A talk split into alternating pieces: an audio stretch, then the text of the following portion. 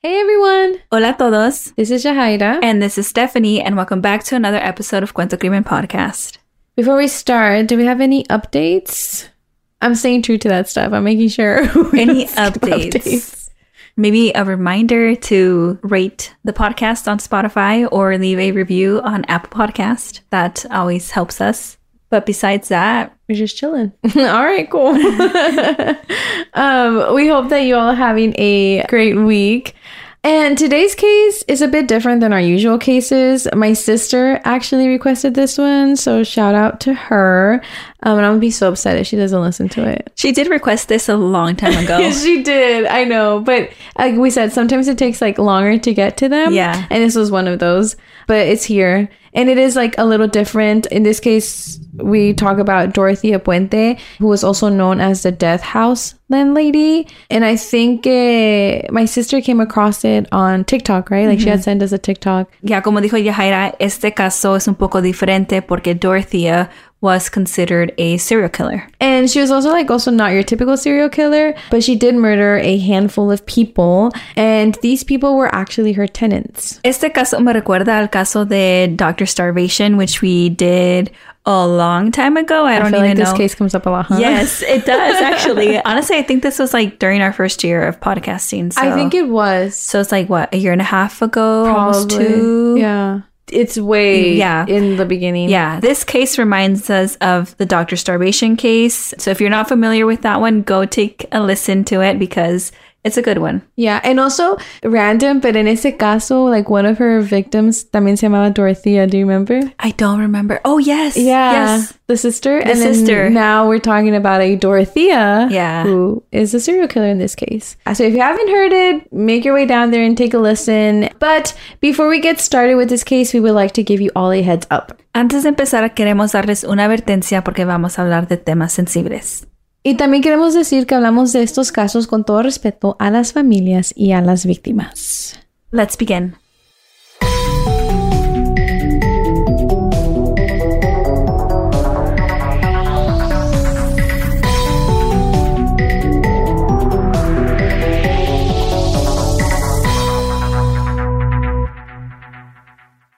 So, I'll start off by saying her name, Dorothea Puente. Like we mentioned earlier, my sister requested this case and you know, she sent like we said she sent over the TikTok video, but my sister was also really into it. And when she was describing the case to me, I was like, "Dang."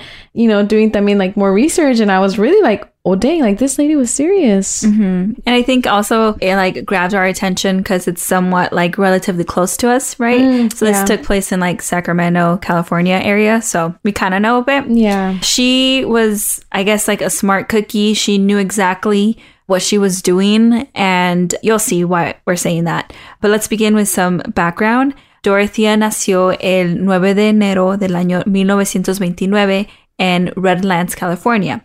Y de lo que leímos, su infancia no fue nada fácil. Sus papás eran Trudy May y Jesse James Gray. Y se dice que los dos eran alcohólicos and things just sounded very toxic hasta decir que su papá varias veces amenazó con quitarse la vida. And I think he actually did try a few times and he did like these threats in front of his children. Yeah, I think that's like a lot for a child mm-hmm. to take in. You know, it's a heavy topic. I mean, even as adults, right? Yeah. You get very like mm-hmm. tense with that subject. So Yeah.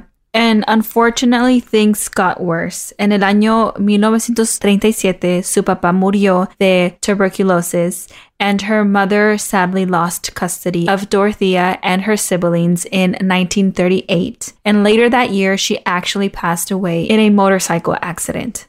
And all of those events happened in the span of two years. Mm-hmm. you think about that? Like, as a child, you lost both of your parents. You're now in the system. Mm-hmm. It's a lot to take in. Yeah. And so Dorothy and her siblings, after that, they went to an orphanage y allí Dorothea fue abusada sexualmente por varios años. That just adds more to the trauma that yeah. she's already like dealing with, you know? Y a los 16 años, Dorothea married for the first time. Ella se casó con un soldado que se llamaba Fred McFall, and he fought in World War II, and they had two daughters between the years 1946 and 1948. Y en el año 1948, Fred la dejó. Y en el mismo año, Dorothea fue arrestada for purchasing women's accessories using forged checks in Riverside. And so she was charged and pled guilty to two counts of forgery and she served four months in jail y tres años de probation.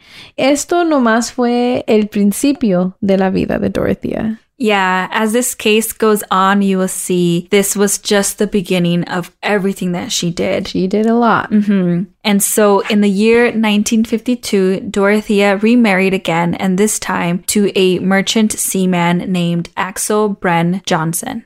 Y ellos vivían en San Francisco, que es muy cerca de donde vivimos yo y Steph. Like, we can literally take BART there. Yeah. Um, and a few BART stops. is like um Oh, that's right. Not everyone Yeah. has BART. it's like a kind of like a subway, type Subway, thing. It yeah. stands for Bay Area Rapid Transit. yeah. Yeah. Just Google it. just kidding. No, yeah, but it's like a subway. Um, it's just like a public transportation that we have here in the Bay Area. So yeah, so that's really close to us. Y cuando ella conoció a Axel, she went by the name, and I'm so sorry if I'm butchering this, Teya Singola Neyarda. And she claimed that she was a Muslim of Egypt and Israel descent. I mean, that's very interesting. The fact that she changed her name and Her she's like, identity. yes, like a reinvented woman with a whole Mm-hmm. new identity, you know, to each their own, right? But I think it's a bit scary. I mean, I don't Oh, know why she had reasons to change her name, you know, but it shows que caras vemos, corazones no sabemos. Like, I wonder if her husband knew, Of this new. knew name. I don't know. You know what this reminded me of? Super random, but I'm also rewatching the show You. I don't know if mm. a lot of you are, probably a lot of y'all are familiar with it, but that's him. That's what he did. Like Joe Oh, right. Yeah. just changed identities over and move over. cities and, and he's start a new person. Yeah. How? I don't know. It's just, it probably goes, but yeah, but I don't know. It seems like Dorothea was the definition of sneaky. Y la relación entre ella y su esposo Axel uh, no era nada sana. It was, again, very toxic. Axel viajaba mucho por su trabajo, and so whenever he was out, Dorothea would invite people over to their house, and there she would gamble all of Axel's money. Moving forward to a few years later, en el año 1960, ella fue arrestada por operar un burdel bajo del disfraz de una firma de contabilidad en Sacramento. And for those who don't know what a brothel is, it's basically a house where a man can come and see women for specific services. Yeah. And I feel like we kind of see a pattern here. We see it's like money. Ella nomás está mirando maneras de cómo hacer dinero. She was a hustler for sure. But Dorothea was found guilty y fue sentenciada a 90 días en Sacramento County Jail. I feel like 90 días is a little bit It is. I feel like people have a longer sentence for a smaller charge. Yeah, I don't know. I think this is a big deal. Like she was running something that she shouldn't have, you know? Mm-hmm. The following year, in 1961, Dorothea fue llevada al DeWitt State Hospital. Ella estaba tomando demasiado and she was lying and she also committed several suicide attempts. In the hospital, she was diagnosed as a pathological liar with an unstable personality. Honestly, pathological liars are scary. Mm-hmm. I think her past actions speak volumes to this, like of her diagnoses. She did lie to her husband about her identity. And I don't know, that's a lot, you know, like reinventing who you are. But the story continues. In the year 1966, Axel se divorció de Dorothea, but she continued to use his last name for some time after that. Y ahora ella decía que su nombre era Sharon Johnson. I mean, there she goes again, right? With um, a new identity. So at this point, she was doing this to hide her history, maybe her criminal record. Ella se estaba pasando como una persona amable. She was portraying herself as this good Christian woman. Y ella estableció su reputación aquí en su nuevo hogar como una cuidadora, you know, meaning como brindando a las mujeres jóvenes un santuario de la pobreza y del abuso. Like, you know, she was very respected and people who were hurting, people that needed healing would come to her. And like creo que lo hacía sin cargo, right? Yeah, it was free So, of charge. Yeah. Um, obviously, like, yeah, this is a woman who's doing like miracle work, like helping other people, right? She's an angel. right? To other people, but Yeah. little do they know. So por eso les digo que caras vemos, corazones no sabemos. You're like, yeah. yeah, like there, right? That's literally the definition right That's there. the dicho for this. yeah, because even though this was her reputation, lo que ella hacía con esas personas era una pesadilla. She was taking advantage of the, you know, more vulnerable people that needed help, right? Mm-hmm. And we'll get into that right now. And, you know, in the mix of all of this, Dorothea remarries again in the year 1968, and this was her third marriage. Pero después de 16 meses, ellos se dejaron por violencia doméstica. Her husband Roberto was very abusive y después de su divorcio, Dorothea se enfocó en administrar una casa de huéspedes ubicada en 21st and F Street in Sacramento. So Dorothea was trying to be a resource to alcoholics, homeless people, and people struggling with mental illness. She was holding meetings for them and of course like offering them a place to stay as well. And you know, like escuchar esto, you think this is great. Like this mm-hmm. is what the community needs, but it definitely had a double life, kind of like a mm-hmm. double motive for Yeah. her. Porque ella también les ayudaba a recibir sus beneficios de seguro social. And like it even got to the point where Dorothea was known by the local social workers because she was in there all the time, you know, helping this person, helping that person. And she was known as, you know, the older lady with the big glasses that was so kind and, you know, gentle with the people that needed her help. And because of this, she was respected in the community. Mm-hmm. I mean, even the social security workers knew her, respected her. And I think that shows how, like, her history, right? She's changed her name, she's changed her personality so many times. Mm-hmm. And, like, now this is like Who she is. Who she is. She was devoted. yeah, devoted day in and day out. She was devoted to portray herself as, as this like older, kind woman. Mm-hmm. And that's crazy. In the year 1978, Dorothea was charged and convicted of illegally cashing 34 state and federal checks that belonged to her tenants. 34. That's a lot. No, mm-hmm. no, no, dos por 34. Yes, it's a few. Y when she was charged with this, le dieron cinco años de probation para pagar cuatro mil dólares en restitución. And I feel like these are the types of crimes that she had. Like she was known for scamming people, you know, mm-hmm. taking advantage of them or just not saying her true identity. Like this was who she was. Yeah. She was a scammer. Yeah, like for sure. Yeah, we see it over and over again. Like in the beginning of the episode, we mentioned how she was gambling her husband's money. Mm-hmm. So it, it's a pattern.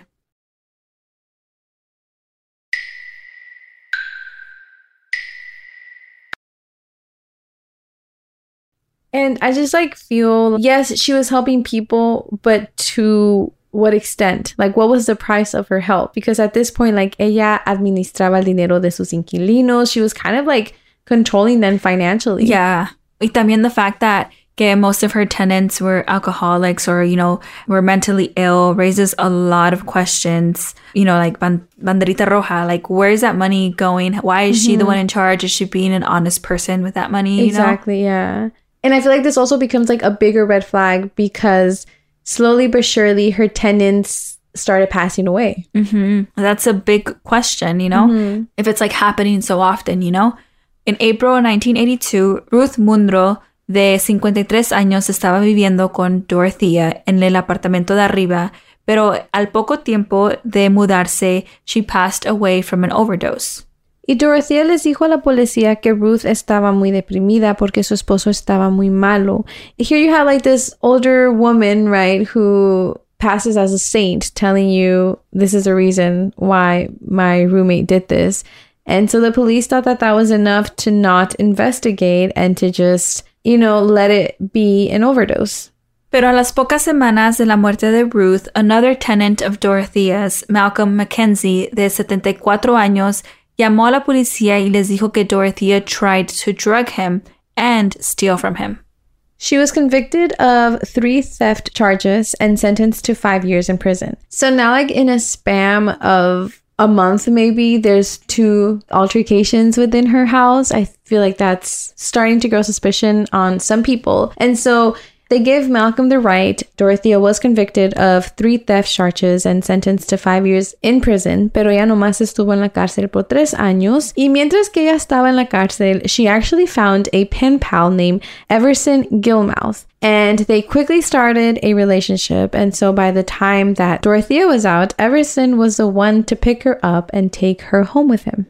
We don't know much about this relationship, but what we do know is that Dorothea was still up to her old scam like ways, porque el noviembre del año 1985, she hired a man by the name of Ishmael Flores para que le instale unos paneles de madera en su apartamento. Dorothea paid him for his work with a red Ford pickup. Ella dijo que la troca le pertenecía a su novio Everson pero que su novio ahora estaba en Los Ángeles y entonces él ya no necesitaba esa troca. Which, as y'all can guess, was a lie. Mm-hmm. This truck belonged to Everson, but Everson never moved to LA. Like, this was his truck. Yeah. And it gets even worse because on January 1st of 1986, a fisherman spotted a coffin-like box, you know, just floating along. And so he called it into police. And when investigators opened the box, encontraron el cuerpo de un hombre and it was very badly decomposed that it took three years to identify that this body actually belonged to Everson.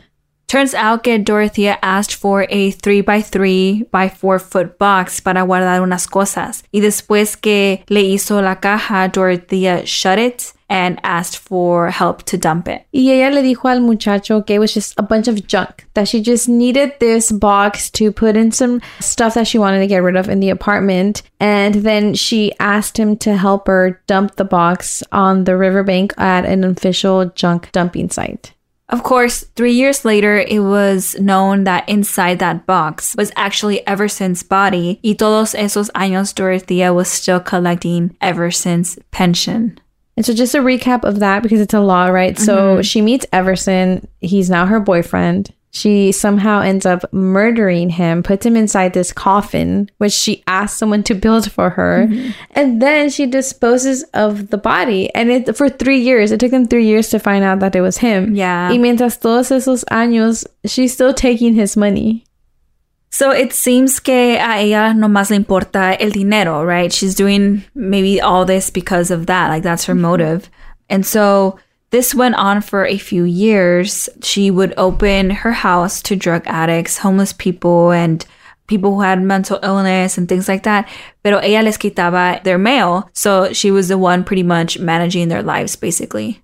And she was also very smart about it because even when investigators or social workers would come by, you know, to check up on these people, no one saw anything wrong with the situation, which is why she got, como se dice, like, she was able to do it for such a long time, right? Because like, she always checked out the checklist for if this is a good, stable home for these people. But her neighbors were the ones who grew you know, worry for her.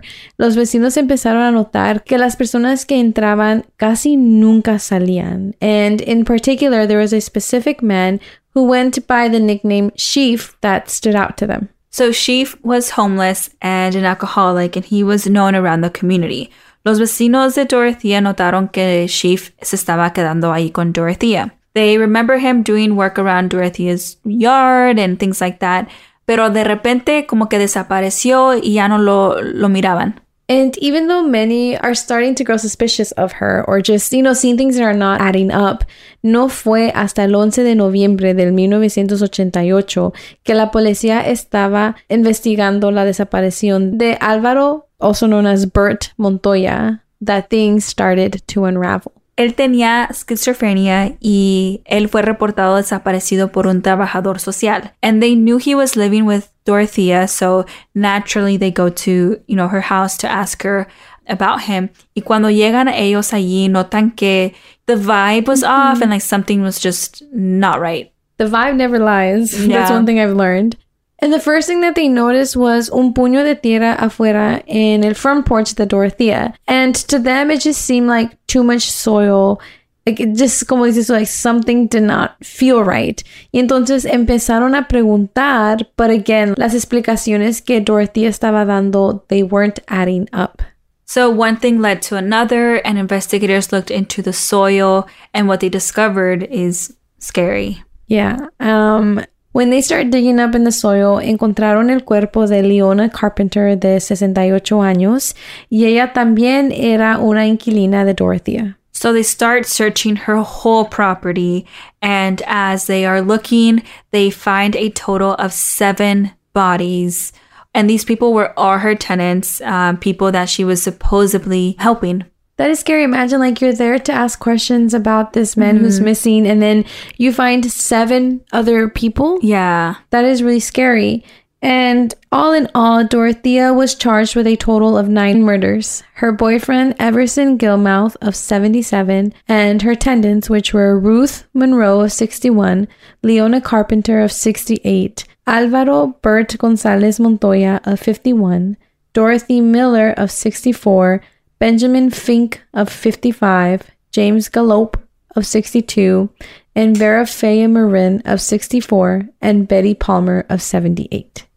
That's a long list, like nine people. Yeah. It's sad porque la mayoría de sus víctimas fueron drogadas and most of them died from an overdoses. Y lo que hacía Dorothea, like, dice que once, you know, they passed away, ella las envolvía en sábanas y después with the plastic lining right before dragging them to her backyard for a burial.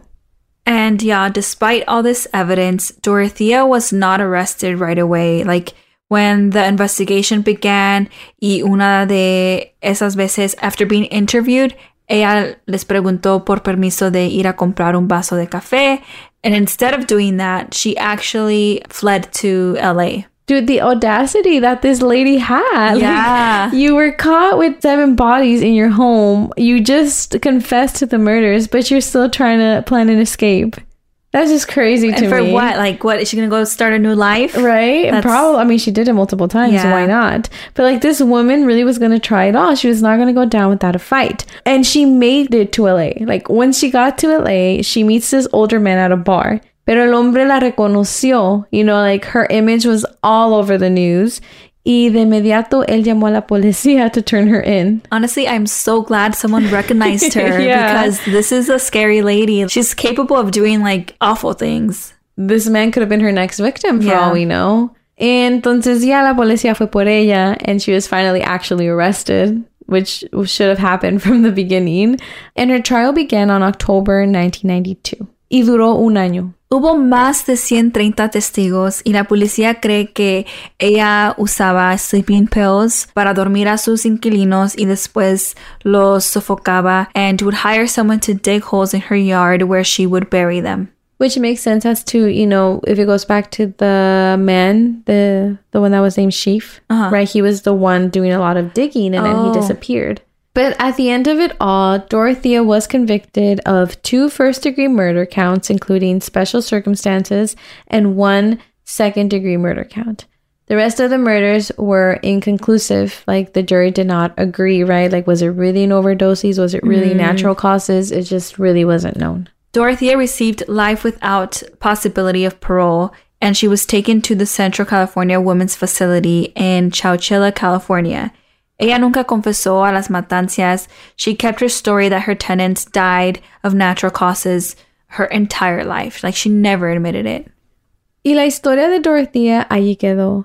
She passed away on March 27th, 2011, at the age of 82, and she was still in Chowchilla, and her cause of death was natural causes. Dorothea definitely left a mark in her community, pero desafortunadamente, it was not a good footprint. It, it definitely marked the community of Sacramento. Yeah, and I think it was also just like a reminder, you know, como dijiste, Steph, like, caras vemos, corazones no sabemos. Like, here's this lady who looked sweet and innocent, but she turned out to be the total opposite, you know? That's crazy because this is like an older woman, like who's kind and de- yeah, for sure. I get it. Like a lot of her tenants did have like a lot of, you know, health complications. They were older, but I don't know. I feel like it was just too much of a coincidence for her not to have had any foul play in that. Yeah, I think she's definitely guilty for sure. Yeah. And like you also have that man that actually called the police, right, to mm-hmm. tell them that she tried to drug him. So Yeah. And I mean, she has so much history of changing her name and Yeah. things like that. So, Yeah. And it's also just very tragic because we did hear about like her childhood and a lo mejor quizás eso made her be the way she was, Yeah. you know? So yeah, so shout out to my sister for sharing this case. Again, this is serves as a reminder that we don't have to cover just missing or murder cases. Like we Yeah. can do serial killers or just stories like these. you Yeah. know? So yeah, so if you have any requests, make sure to send it over our way. I think we're getting to the end of our request mm-hmm. list. So slowly but surely. yeah. so we need new ones. I was kidding. But yeah, no, just make sure to share. And as always, our post will be on Instagram if you want to make any comments or have any comments on this episode. And we will be back next week with another true crime case.